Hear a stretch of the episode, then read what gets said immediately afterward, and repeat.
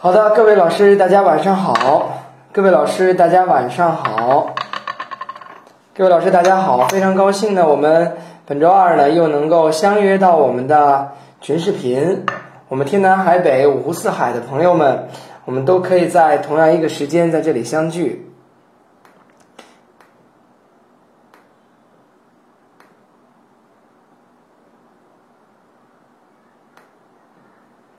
最近呢事情比较多，所以呢我就是刚刚从学校里赶回来。最近我们整个年级要制作一场一个影片，所以我们正在跟学生进行后期制作。呃，我们所做的一些影片呢，欢迎大家呢到优酷上去搜索一下我们的一些片子哈，比较好看的几个片子都都在我们的这个优酷上是可以找到的哈。比如说，呃，我们可以找到的一些。像什么渴望春天后就是宁夏，嗯，再有比如我们能找到帕尔的七年级歌文比赛的录像，还有每年帕尔结业的一些录像，还有今年的最新的录像已经放上去了哈，二零一四年的 帕尔全记录都有，你都可以看到。呃，并且呢，包括今天群里面老师们在讨论的，我们有两番上场吟诵鹿鸣的一些录像。都是最后一批，呃，一个录像更好一点，都在优酷里面，到影视上这个影视频道里面去找一下就好哈，都会有的。刚才有老师在关心说帕尔考的怎么样啊？帕尔考的很好哈，帕尔又成了一个年级第一哈。好了，来，嗯，我们来继续来说我们的，说我们的这个，呃，今天我们的吟诵，嗯，呃，我们今天呢要说到呢，就是嗯。我们大雅当中啊，对，就这个萌萌哒，大家看到这个萌萌哒了哈。哎，我们今天要说的我们大雅的另外一首诗歌，上次呢我们说到了大雅的文王。我们知道大雅的诗歌当中呢，因为呃《诗经》的这个雅呢分大雅与小雅，所以呢，于是呢就有人说呢，说这个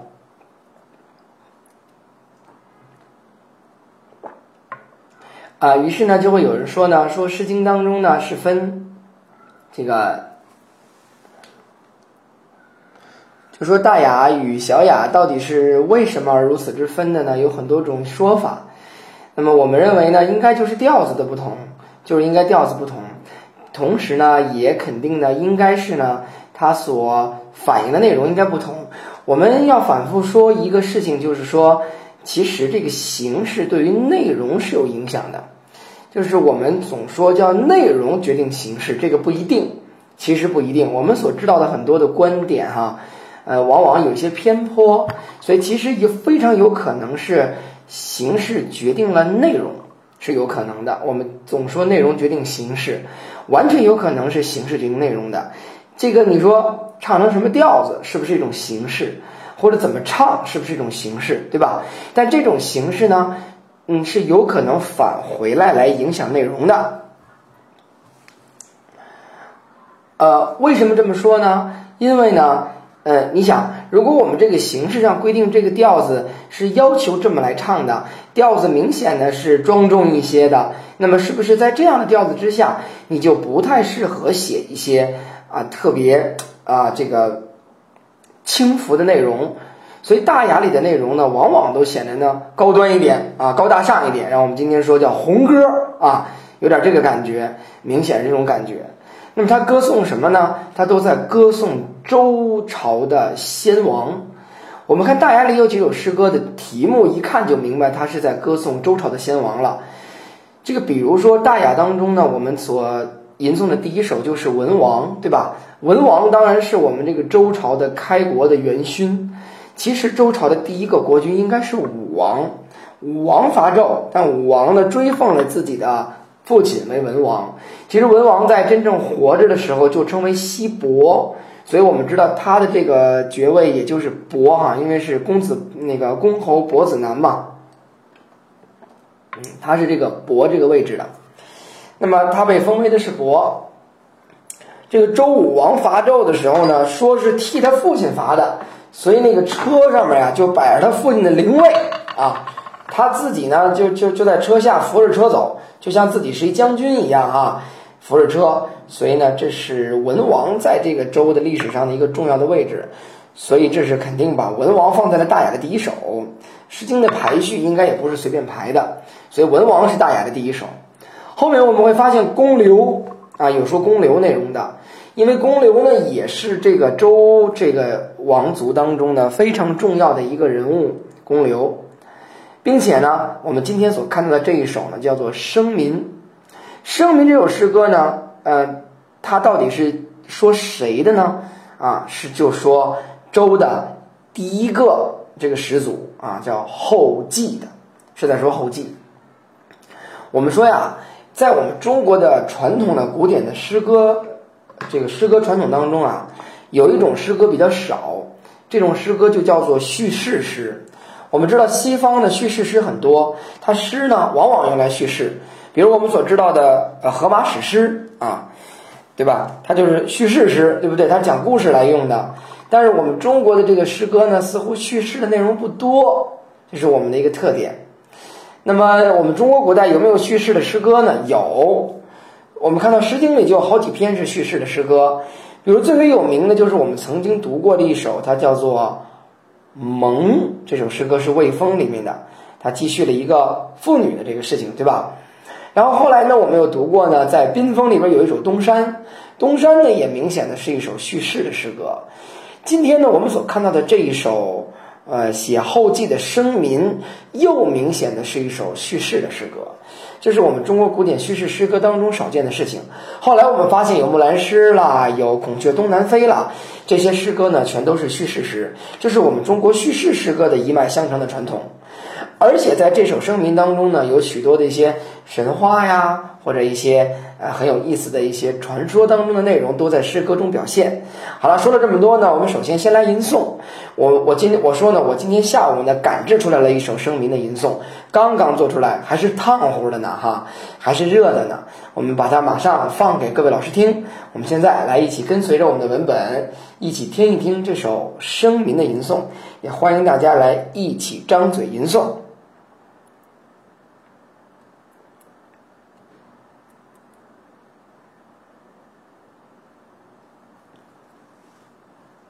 我们能不能请一位老师啊，帮我们一段一段的贴，一段一段的贴，这样可能我们大家看起来会稍微方便一点，好吧？好，来，我们马上开始，大雅声民。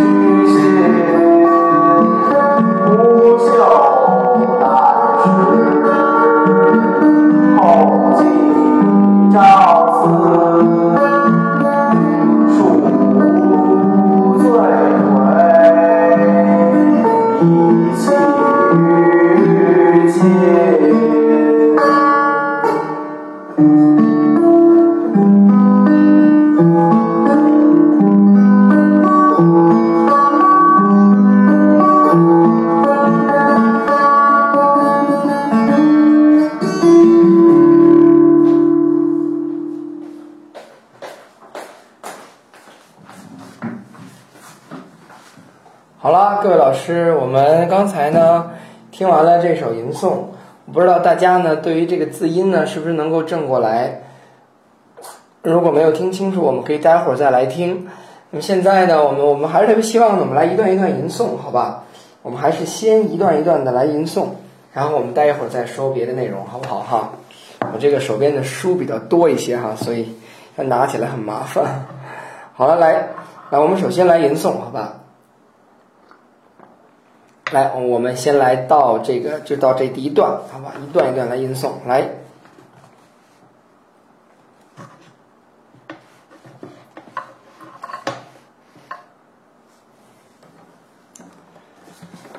好，来一段一段吟诵啊。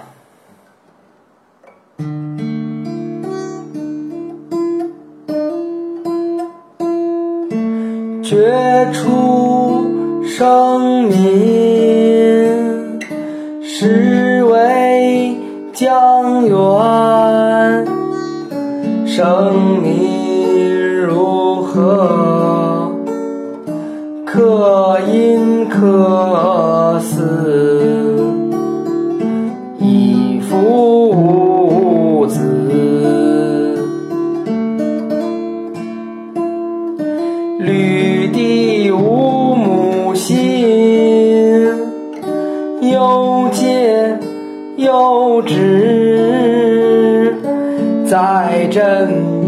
真在俗，在生在育，是为后。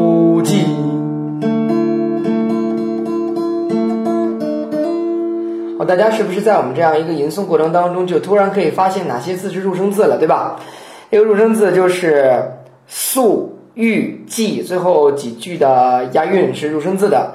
最后这个素、玉、记是入声字，我们来把它标注一下，来标在您的书上啊，点个点儿就可以了。那是入声字，这是入声的韵啊。好，咱们再来一遍。绝处。生民是为江源，生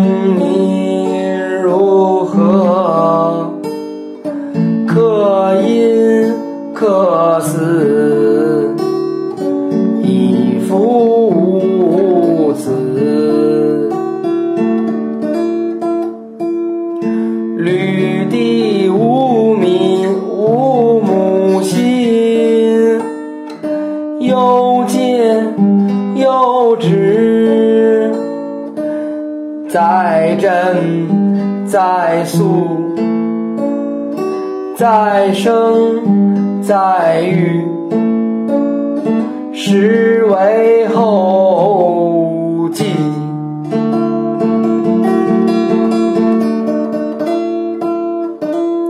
很明显啊，这个是在说后继出生的事情。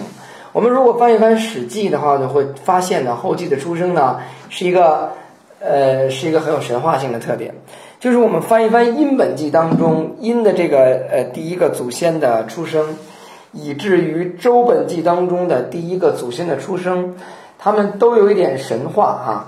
这个呃，《商本纪》的这个《殷本纪》当中的殷的祖先的出生是一大鸟蛋啊，一玄鸟蛋，然后才出生的一个。呃，殷的祖先，那么商的祖先的出生呢？呃，说这个姜源呢，应该是地颛顼的这么一个妃子，但这个妃子有一天出去呢，在路上看到了一个巨人脚，然后一个大巨人脚，他就踩进了这个巨人脚当中，这就是我们所说那个履地无敏心，就是踩进了那个巨人脚，突然感到身体一震，于是就怀孕了，啊，于是就生下了孩子，这个太太有神话特色了哈，这个这。小朋友们听完了之后，以为这个生育是这样的情况，走在大街上可不敢踩人家脚印儿了啊！人家脚印儿，我的妈呀，一踩可出了问题了啊！这个坚决不可以。其实啊，呃，我们要有些专家呀研究过一个问题，就这个吕第五，就为什么我们说有些版本当中是吕第五，逗号，母心啊，这样这个字读母哈，有的地方呢是吕第五敏心。那么为什么要吕第五断一下句呢？为什么吕第五断一下句？我们看看吕第五为什么要断一下句？就是吕第五很有可能是古代的一种祭祀仪式。那么这种祭祀仪式也就可能是姜源是个小姑娘，或者说她是一个呃帝的这么一个妃子。虽然是一个妃子，但很年轻。就是帝有很多妃子嘛，再加上古代的这个人的平均寿命比较短，所以也许结婚比较早。所以这个女孩呢，就去参加了这样一场野外的。这么一个祭祀仪式，但是我们知道，古代这个祭祀仪式啊，还有，你看我们在这篇这这一段的第一段当中，就特意说到了，就是为什么要生民呢？就为什么要生下一个一个人呢？目的就是为了克阴克嗣，阴与嗣都是祭祀典礼，克就是能够，就是为了能够祭祀。呃，祭祀干嘛？干嘛要祭祀？那祭祀是为了什么？祭祀的目的是为了再有人。所以以福无子，保证不会出现没有孩子这种可怜的情况。所以你看，这个，所以说这就是有人为了祭祀，祭祀为了有人。你看我们这个这个古人的这种祭祀，它多实在哈！就是我们这个农业文明必须得有人，你没有人怎么办呢？呃，得有继续往下传承。就中国为什么会人口众多啊？你说国家有个政策，也不是所有政策都容易推行的。这国家推行这个使劲生这政策，为什么就推行下去了呢？它中国有这样的一个传统，农业社会它需要人，所以这是一个自古以来的一个传统当中。再加上古代存活率又不一定那么高的时候呢，那有人就是一件非常重要的事情。于是呢，它叫有人，所以我们就可以想象，江元所参加的这场祭祀典礼，就应该是一个与生殖有关的一个祭祀典礼。那么，这个与生殖有关的祭祀典礼当中啊，我们知道，这个古老的民族当中，很多这样的祭祀典礼当中，都会存在一些模拟生育当中的这种行为的一些动作，它总会有这样一个行为动作，所以很有可能就会在祭祀的场合当中有这样的这种两性在那里交通的这样的做法，它是肯定会有的。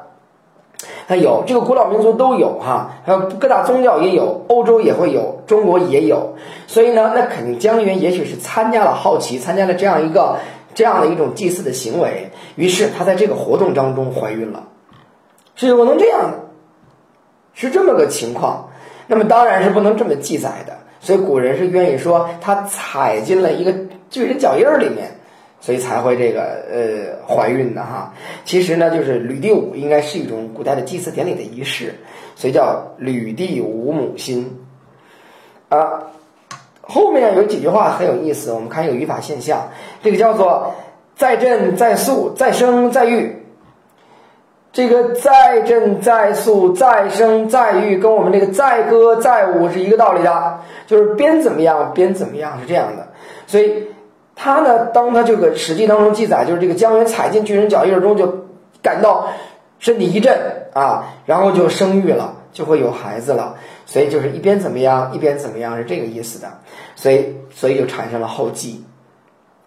后继终于在第一段中出现了，这就是祖先的出现。好看一看出现啊之后什么样子？我们继续来吟诵。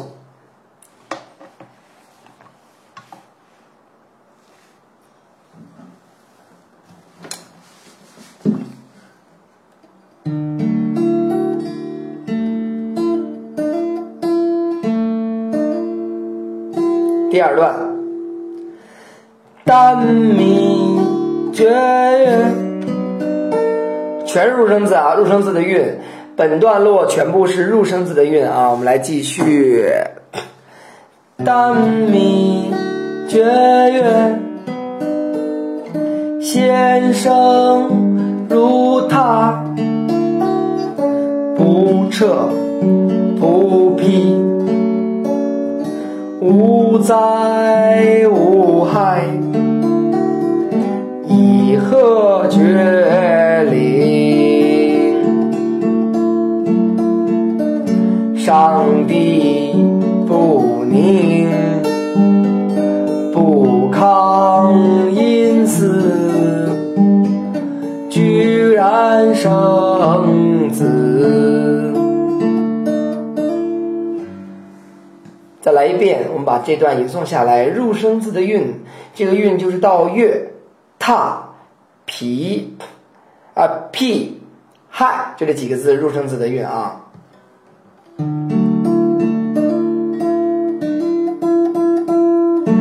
丹米绝月，先生如他，不彻。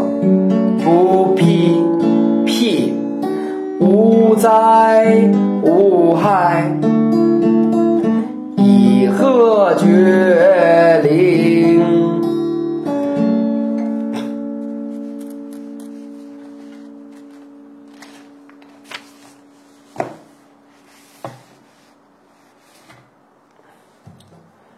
上帝不宁，不康因私。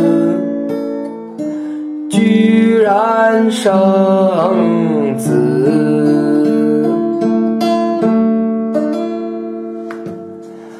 好了，有关于这一段的意思呀，我们手里如果有不同版本的书籍，就有不同版本的解释。我的手里大概有两套解释。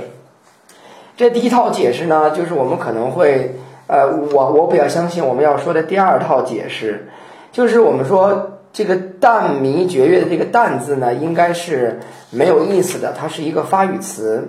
然后“弥”呢，就是满了；“绝”呢，也是一个指示词，没有一个意思，就是满了这个月，满了那样的月份，“旦弥绝月”，满了那样的月份以后呢，就出生了，先生就是出生。出生的如踏，我们看的这位我们的这个呃有的老师呢告诉我们了，就是母羊生小羊就是一个踏。那么其实那个踏字跟这个达字不一样，为什么这个达字可以解释为这个踏字？这是原因是如什么的？这就是如这个原因的重要原因就是我们今天都写简化字了，我们不知道了。繁体字的达字不这么写，就是正体字的达不这么写。达的这个写法呢？我们知道它是一个走之旁，里面一个幸福的幸还要多一横，就是幸福的幸还要多一横啊，这个是达这个字的写法。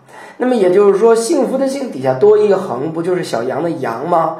那么这个字去掉走之旁，把上边换成大小的大，就非常就是就是那个母羊生小羊的那个那个字。那么母羊生小羊呢，这个字就可见跟这个繁体字呢长得就比较像了，对吧？于是这两个字呢，就会同样来用，一起来用这个字了。所以就说呢，哎，出生的时候呢，就像母羊生小羊的时候呢，生的这么顺利，就这样的。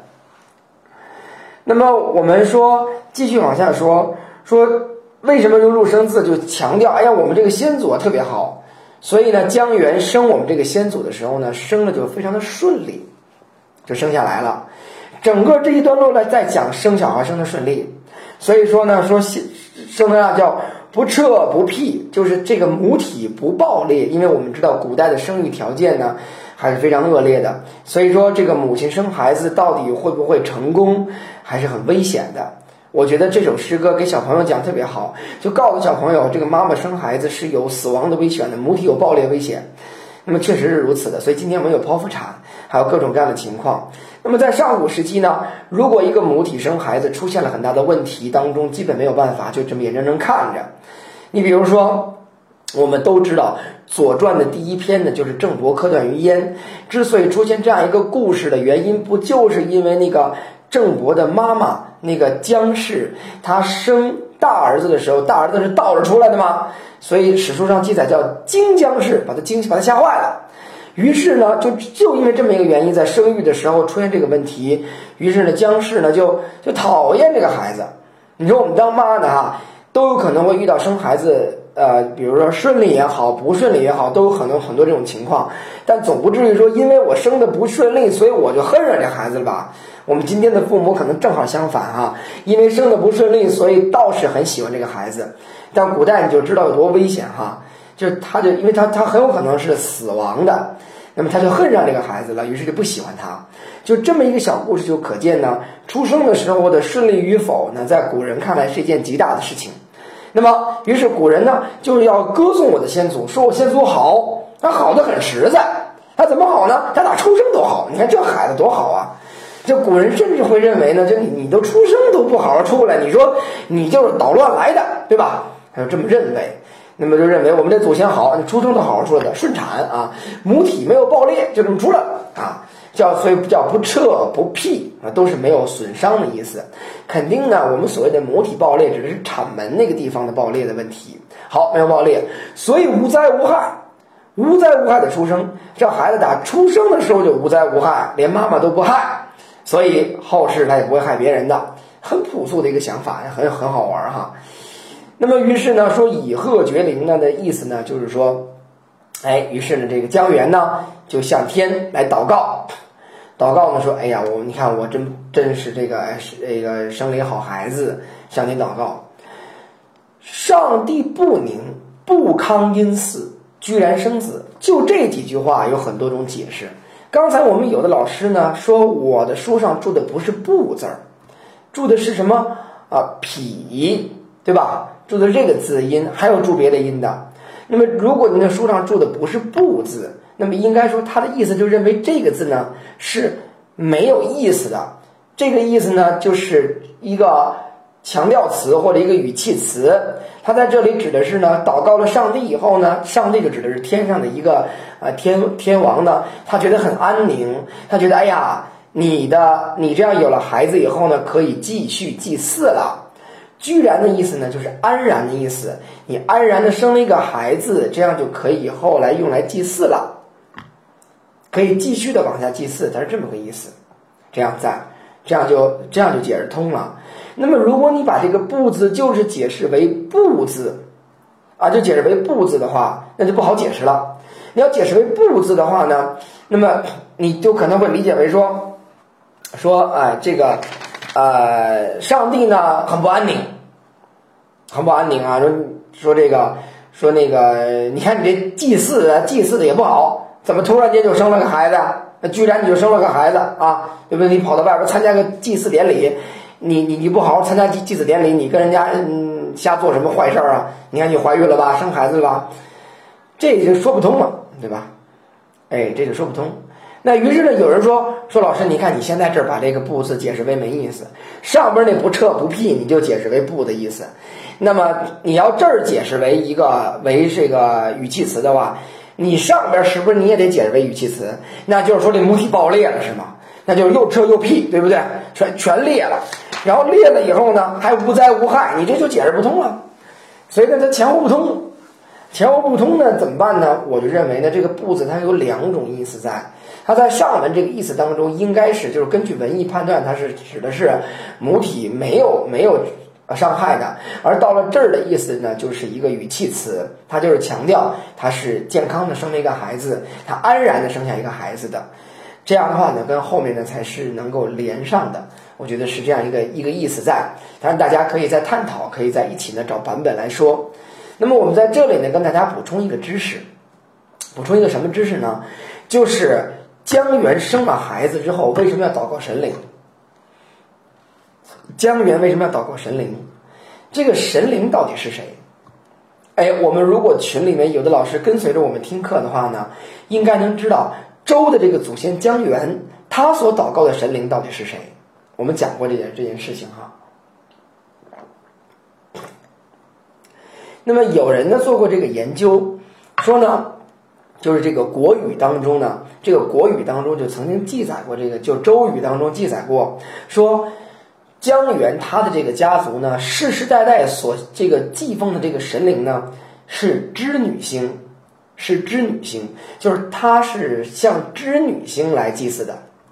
所以，哎，也就是说呢，我们的这位江源呢，他的家族世世代代是祭奉，呃，织女星的，所以也就是可见呢，这个这是他向织女星祷告，哎呀，我们有后代了，那也就是说，我的这个后代可以继续着我的这个家族向织女星进行祭祀了，所以这个灵啊，这个神灵很有可能是织女星，是这个意思的。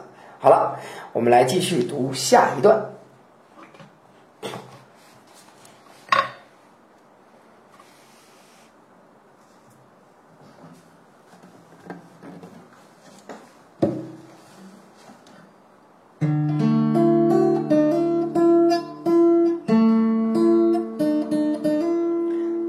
老师帮我们贴过下一段？谢谢。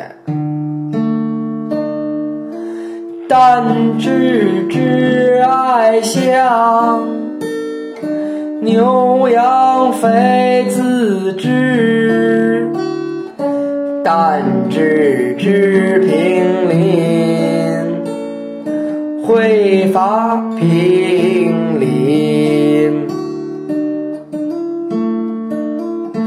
但知之寒冰，鸟复一之，鸟乃去矣。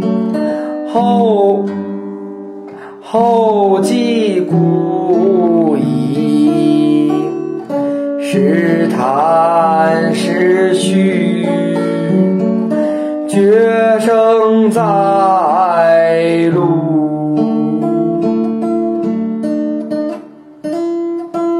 再来一遍。但知挚爱乡，牛羊非自知。但知知平林，会发平林。但知鸟复。一只鸟乃去矣，后继不已。是叹是虚，再生在路。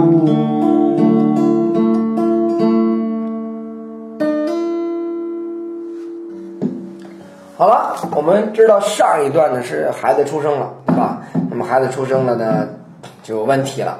为什么呢？你你你你这孩子怎么办？对不对？你这个孩子你你把他放哪儿去啊？那么现在怎么办呢？我们说把它“但”这个字呢，就是还是没有意思，对吧？下面这个字读“智”，我们马上有老师在问他说“智”，“智”这个字呢，它读音就是“智”，通假字嘛。通假字，通假字，它只有一件事让他们通假。到底哪件事让他们通假的呢？就是他俩读音一定相同。我们今天讲通假字，老说这通假字俩字长得像，俩字有时候长得很不像。非说人家长得像，这人家不像嘛，愣说人像。人有长得不像也通假。学生说老师通假字，我就没不知我没记住这俩字通假字，他俩长得不像，不是他俩读音一样。通假字的一个最标准的特点是读音必须相同。好了，那个这个“志”跟那个“志”读音一样，好，所以“志”。那么单“志”放在哪儿呢？放在“爱”项。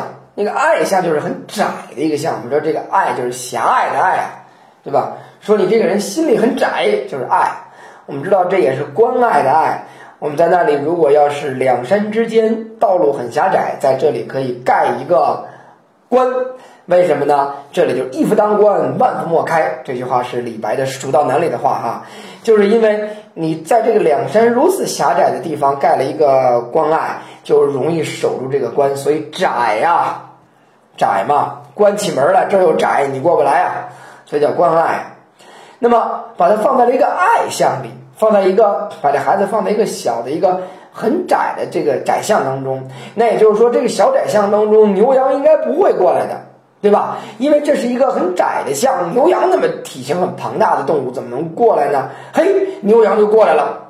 这江源呀，就估计是不敢把它带回家。那为什么呢？那你可不是吗？你是有老公的，对不对？你这出来这孩子哪来的，对不对？招这不招大家的吗？所以呢，把它放在一个小爱巷当中，牛羊就过来肥自之。这个这个肥自之都是喂养的意思，他就喂养了这个哎牛乳、羊乳都喂养这个孩子。哎，这有有神灵啊啊，对吧？牛羊都过来就在这儿喂它。但置之平林，又把它放在了一个这个树林当中。哎，放树林中不行，为什么不能放树林呢？会伐平林，正好赶上砍树林呢，对吧？于是你没法放在这儿了吧？好，那么怎么办呢？又给它放在了寒冰上啊。江源就来回来去倒腾这孩子啊，不知道放哪合适。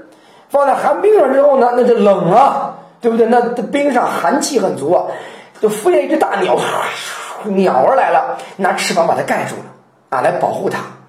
哎，给它带盖一大被子啊，这羽绒服啊，这个，这这还活的羽绒服，这个啊，天然羽绒服啊，这鸟还带体温的，这个给它盖上了。那鸟儿得飞呀，鸟不能老在这儿啊，对吧？你鸟去，鸟鸟飞走的时候，哎呦，后头就哭。这次读咕咕咕嘛，我们今天还有一个咕咕落地，就是孩子在出生的时候都要哭，咕咕落地，后继咕矣，后继就哭哭，使劲的哭哭。那么哭呢？那么时谈时书，哎呀，就是这个哭的越来越大，越来越大，声音越来越大，越来越大，越来越大，越来越大，越来越大。觉，我们说了这个字是一个指示字，就是哎，指示说这个声音啊，这个声音在路就是满道路上都是，道路上都听得见。哇，我们知道啊，这个所有的神人出生的时候嗓门大，比如说佛教当中有一种这个教义叫狮子吼，我相信我们镜头前所有喜欢佛教的人都知道什么叫狮子吼。狮子吼在佛教中的意思，基本就是说，它声音很震彻呢，把一些愚昧的人啊，没有开智的人喊醒，对不对？这个就叫这个一下能把你给喊醒了，所以叫狮子吼。那么狮子吼怎么来的呢？这个狮子吼到底是怎么来的呢？呃，狮子吼来的原因，就是因为据说释迦牟尼佛祖出生的时候声音很大，他大的声音像狮子吼一样。所以来形容，所以后来就成了佛教当中的一种固定的意象了，叫狮子吼。那么于是说，所有的神人出生的时候都声音很大啊。好了，这个后继的哭声也很大。我们可以呢在这里呢，这个知道了一件重要的事儿，什么事儿呢？就是江源把这个孩子给抛弃了，对吧？江源不知道把他扔哪儿好，抛弃了，所以他叫弃了啊，抛弃了他。好了。那么，于是还是有人把他收养了呗。好的，小孩继续长。我们来下一段落，让我们来看看后期的成长，跟随这个小朋友不断的长大。来，咱们来，请老师们贴上下一段，我们来继续来读下一段的内容。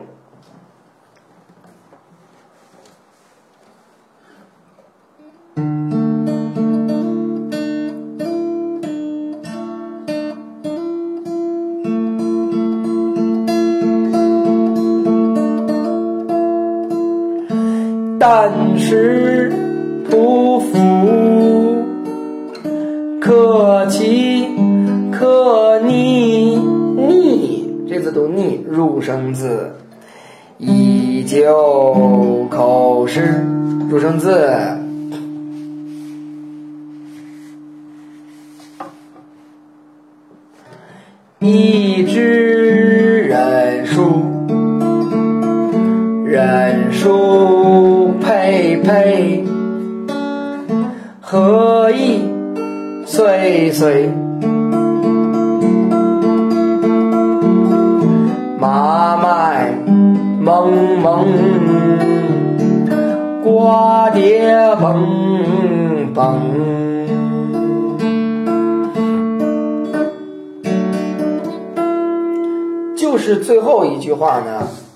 非是入声字。就是最后的这个两句不是入声字，前面全都是入声字。我们知道这个小朋友到底这个生存能力如何呀？说他的这个本事如何呢？我们现在我们我相信这个我们的，呃，我们这个镜头前的各位老师们应该比我知道哈，因为大家呢只要有有小孩儿人，大家都知道小孩儿的小的时候要爬，对不对？匍匐往前爬。爬是一种能力哈，就是包括他的肌肉发展、骨骼发展，都是他证明了他的一种能力。所以他能不能坐住啊，能不能爬呀，都是人的身体的一个发展。所以我们发现这首诗歌呢是非常有意思的，古人也是非常了解一个小朋友的成长的状态的。所以用这样一首诗歌呢来给我们带来，所以这是这首声明呐，在历史上非常重要的一个呃一个文献，就是它能告诉我们古人对于一个小朋友的成长。也是有所记录的，就是这种声明。那么，所以呢，就说到了呢，这个小孩呢就开始这个开始长大了哈，不断的匍匐啊，长啊长啊长，长大了。说他长大的时候呢，叫做克奇克逆，嗯，叫做克奇克逆。其实克奇克逆就都是有了很多知识，有了很多知识的哈。哎，他有了很多知识，奇与逆都是知识的意思。他有了很多知识之后，他干嘛呢？他有什么知识呢？哎，有的孩子我们会发现哈，每个小孩啊，天生有很多本事。我们今天的教育啊，说到这里，我要抨击教育啊，就是我们今天那个学校里的教学啊，要求孩子全面发展，全面发展其实就是个伪命题，它不可能全面发展，它一定是片面发展。什么是主要的呢？就是做人，一个。心绪做人是最重要的，就是一个自信的、健康的、向上的、快乐的，这是最最重要的。然后呢，所有的知识，比如我们可以开哈语文、数学、英语，然后这个体育、音乐、美术，各个科目都会开。你怎么可能一个孩子全面发展呢？这不可能的这事儿，对不对？他一定是有些孩子呢，哎，比如背书上又又就特别棒，就看一眼就背下来了。那就多元智能啊，今天的西方人喜欢把它研究透了，就是多元智能。我们大概说一个人有九种智能，那有些人就是不认东南西北。您说，如果我今天在学校里开门课，就认东南西北的，只要你不认东南西北，你就不及格，那你不气死了吗？对不对？你有人就是不认东南西北，你打死我就不认识，我努力的让你去认识，你还是不认识，你说这不这不这不找茬儿吗？对不对？好了，我们今天非得说全面发展，其实每个孩子有每个孩子不同的发展的这个特性，应该让他去发展。我们这位后继小朋友啊，这位后继小朋友发展什么特点呢？我们这位后继小朋友的特点是。爱吃，哎，他发展到了吃这个上面去，所以叫以就口食。他，哎，他能，他能判断出来哪些东西能吃，哎，这很厉害哈。我们要知道，诗歌创作还是在上古时期，所记记录的这个人也是一个远古时期的一个人。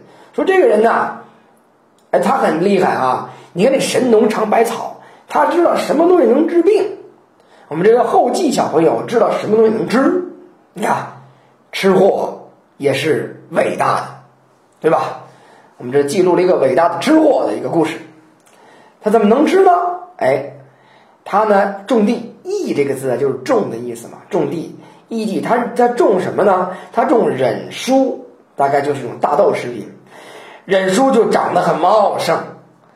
哎，然后他还种了谷穗，谷穗长得沉甸甸呀，长得很好，谷禾意穗穗长得很好。种麻，种麦子，所以麻麦蒙蒙啊，就是这个茂密啊。瓜瓞本本，本本也是很茂盛的意思。这个瓜蝶都是瓜，长得很多啊。我们这位能吃的小朋友就自己种地。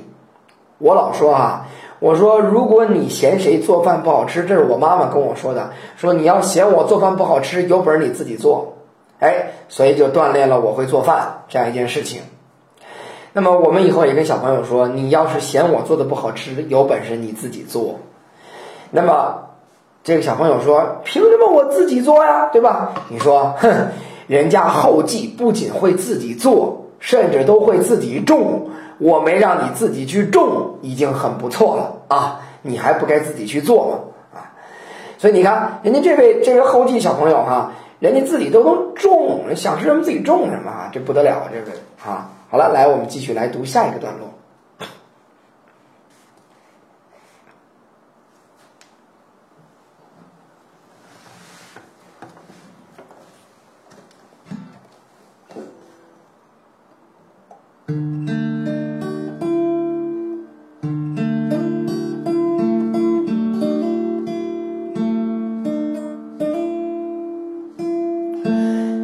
但后继之色，有相之道。夫爵风草，种之黄茂。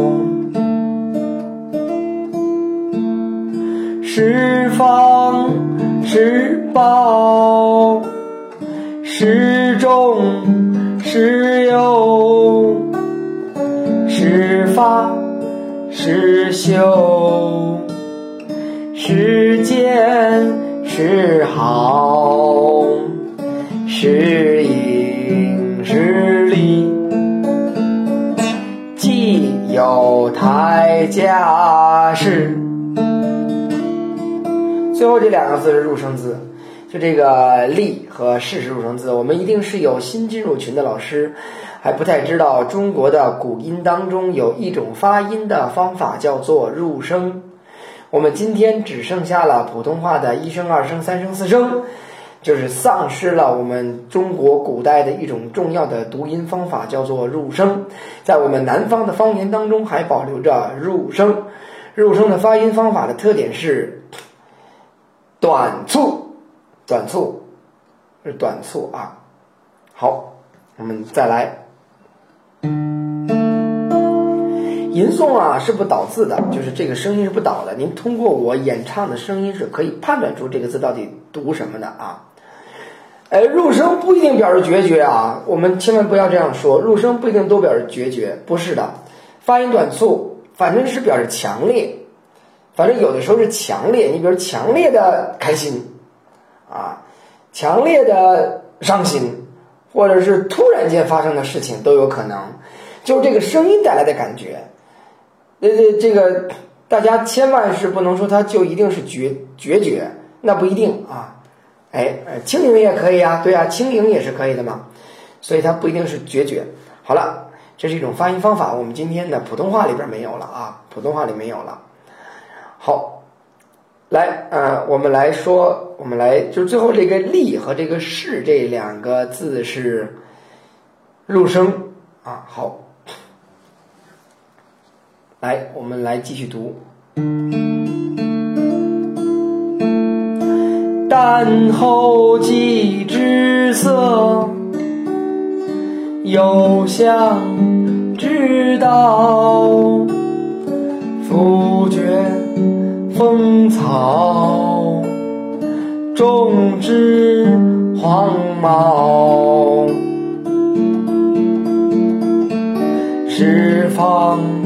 是宝，是种，是有，是发，是修，是见，是好，是因，是利，既有台家事。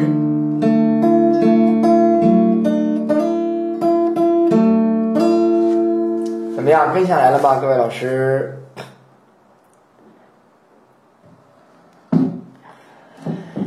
好，我们说后继之色，我们说这个色嘛，这个色就是种地嘛，对吧？哎，说这个后继之色，我们说那个担字是没有意思的。那么他在那里种地啊，种啊种啊，在那种地，种了地之后呢，有相之道，他有一些辅助的方法。也有人说这句话的意思是有人来辅佐他，那么也可以，或者说他是有各种各套成套的方法来种地，总之种的非常好。伏绝风草，那就是说呢，这个拔杂草，伏绝风草就是拔出杂草。可能种地的时候啊，总要跟杂草做斗争。呃，我们知道这个像呃这谁陶渊明，陶渊明种地的时候就不太会种，所以陶渊明说草盛豆苗稀。本来呢，我是想要种这个豆苗的，结果豆苗很稀少。我要那个杂草很茂盛啊，所以看来种地的时候呢是需要除草的。所以整个这首声明呢，现在呢到了一个青年的后继的这个阶段当中呢，甚至向我们介绍了古人种地时候的一些做法。好，我们跟随后继继续去种地啊。那么种地呢，他开始拔出杂草，种植黄茂。哎，他开始种这个。他开始种这个黄茂，那么有人说黄茂这种东西呢是一种，这这个粮食当中的好粮食，所以叫它黄茂，这是一种种一好粮食，拔出杂草种好粮食，叫种植黄茂啊，种上好粮食了。十方十包，那么这个十啊，那么肯定指的是呢那个果实，方指的是大又长又大，包就指的是茂盛。我们反复说，我们中国是一个农业社会。我们说我们的文化，上次我们反复说，我们的文化来自于周文化。中文化是个农业的文明，我们是个躬耕的这么一个这个这个文明的社会。那原因是什么呢？就是因为，哎，有这个人，就是 有后继这个人来教我们种地。我们也知道，后继后来这个皇帝啊，这个舜呢，就是让他去辅佐天下，教万人种地。后继这个人存不存在？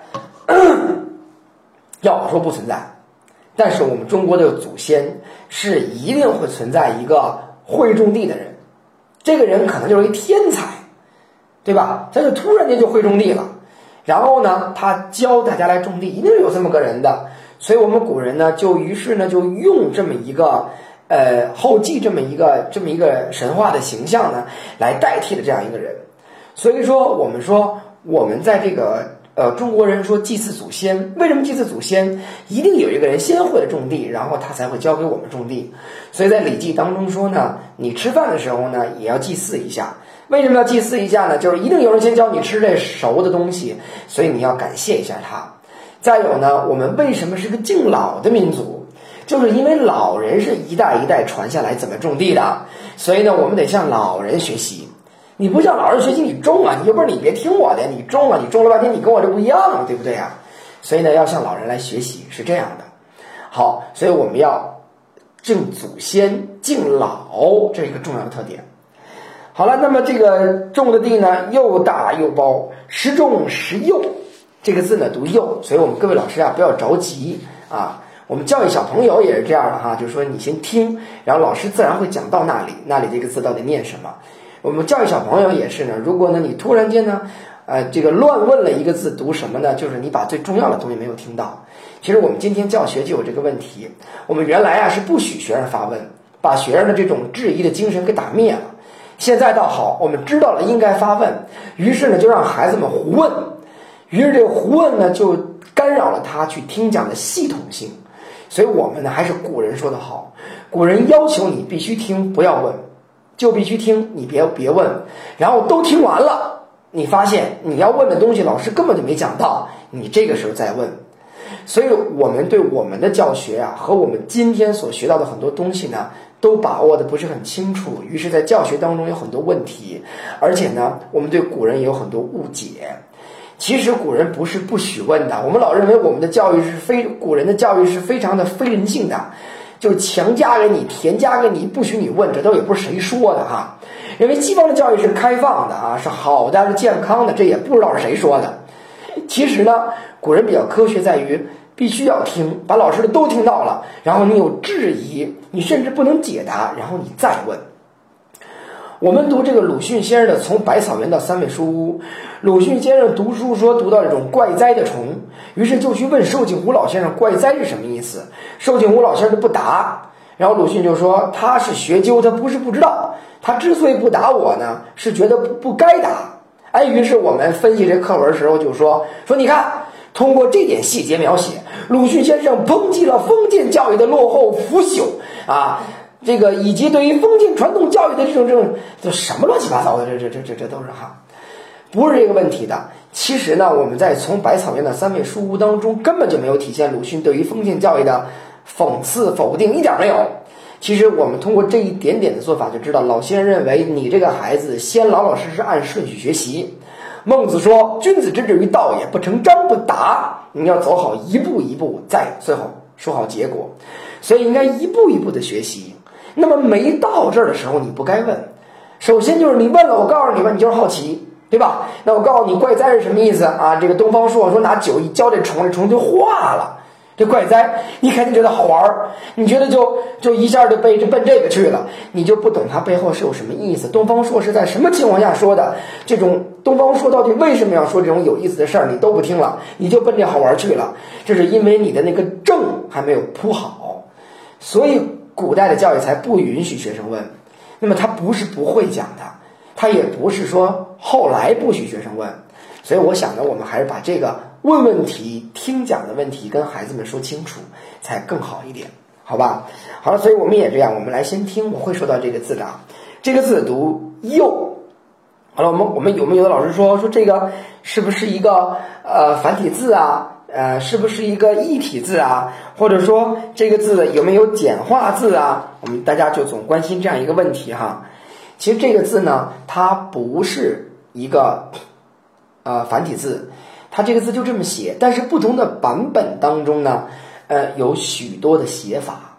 那么这个“柚”字的意思也是禾苗长高的意思，啊，也是一个禾苗长高的意思，也是这样来做的。所以呢，说他种地啊，他种，他种了一个种东西之后就会长高，他种什么什么长。你说这这这这怎么回事吧？他会种，哎，你不得不承认有人会种会种东西啊，他是这样的啊，种什么什么长，是发是秀。我们要知道这个发字呢，指的就是长啊，开花啊这么一个意思。以至于到来后面的时候，我们还会能见到这个发字往上涨，发发芽啊，开花啊，都是这个发字。所以开花秀呢，长得是非常好。这两个字啊，在我们我们镜头前一定有初中的老师，这个初中的老师当中呢，一定呢就教过这篇文章，就是这个《醉翁亭记》。《醉翁亭记》说“野芳发而又香，佳木秀而繁阴”，都指的长得是很茂盛的意思。我们要知道，我们这个传统是来自于《诗经》的，我们就知道“发”与“秀”可能的都是这个特别特别特别这个长得很很很高的这么一个。呃，这意思长势很好哈。我们今天非要把发跟秀解释成不同意思，这也很很很可笑啊。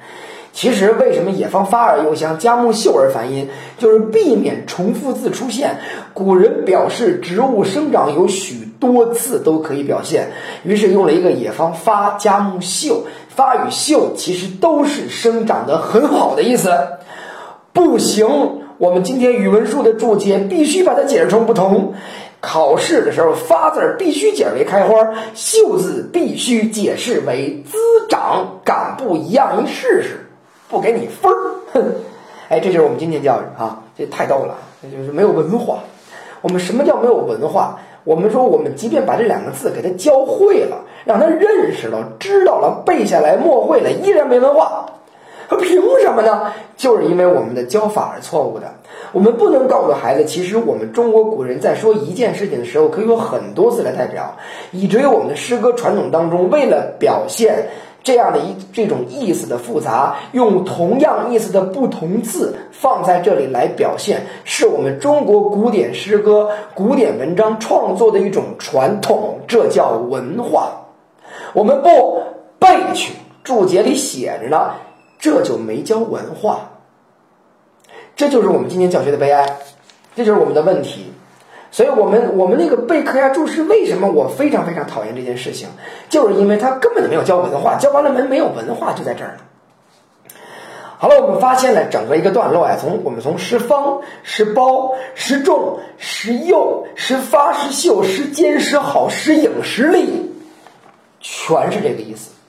什么意思呢？就全都是同样的意思，用了许多不同的字来代表。如果我们非要解释，他们好像有些具体不同，其实也不一定。他的意思基本上都是为了用重复的，就是用不同的意思来告诉你他们的呃，他们的这个这个呃，长势很好，长势非常好，就在一个韵部里找了许多字，很不容易啊。搞那个就是就是这样造成一种隆重的效果，很隆重，因为它是要演唱的。你会发现这个字基本没有变化，韵字又相同。虽然今天读起来韵字似乎不同，上古时期韵字是相同的，所以反复读，反复读，给人感觉哇，这是一片茂盛的种地呀！可这边后继太会种，呜就起来了，这是一种艺术效果。让你眼前似乎有一片茂盛的这个庄稼地，这就是后继往那里一站，风一吹，后继多帅啊，对吧？就很漂亮，它是这么个目的在的。呃，那么说到最后的时候，就说的越来越开心，越来越好，越来越想表现表表扬这位后继，所以最后压到入声字上，压到立字上，压到入声字上。如果非要解释立，也只是众多的意思，这不还是茂盛吗？还是这么个意思吗？所以压在了一个入声字上。然后最后一句话啊，说说己有台家室啊，说既有台家室，呃，于是呢，就是就有了这么一个台家室，就有了台家室这么一个地方。这是一个氏族，一个很著名的一个氏族住在这里了。好了，后继啊，终于是在此时呢，已经表扬他，表扬的很多了。这是这首诗歌当中，从江源的怀孕，从后继的出生，后继被抛弃，后继的成长，一直到于他的种地的精彩，都已经说到了。下面还将说一说后继的什么呢？还是我们下周继续来读生平吧。今天呢，我们就大概这首诗歌呢读到了一半儿，我们今天就先读到这里。欢迎各位老师呢，哦，下周不行了，下周呢我会在山东啊。下周的这个时间呢，我已经到到了这个山东了。明天，明天的晚上我就到广州了。后天的下午呢，在广州的龙口西，在广州的龙口西呢，会有一场呃吟诵的讲座。如果哪位老师呢愿意呢，就后天呢欢迎大家到广州的天河区的龙口西的小学来。大家如果要到龙口西小学来听课呢，请与我们的这个群共享当中啊群里面的杨杰老师来联系一下，他也叫易清，容易的易，三点水的清啊，这是这个。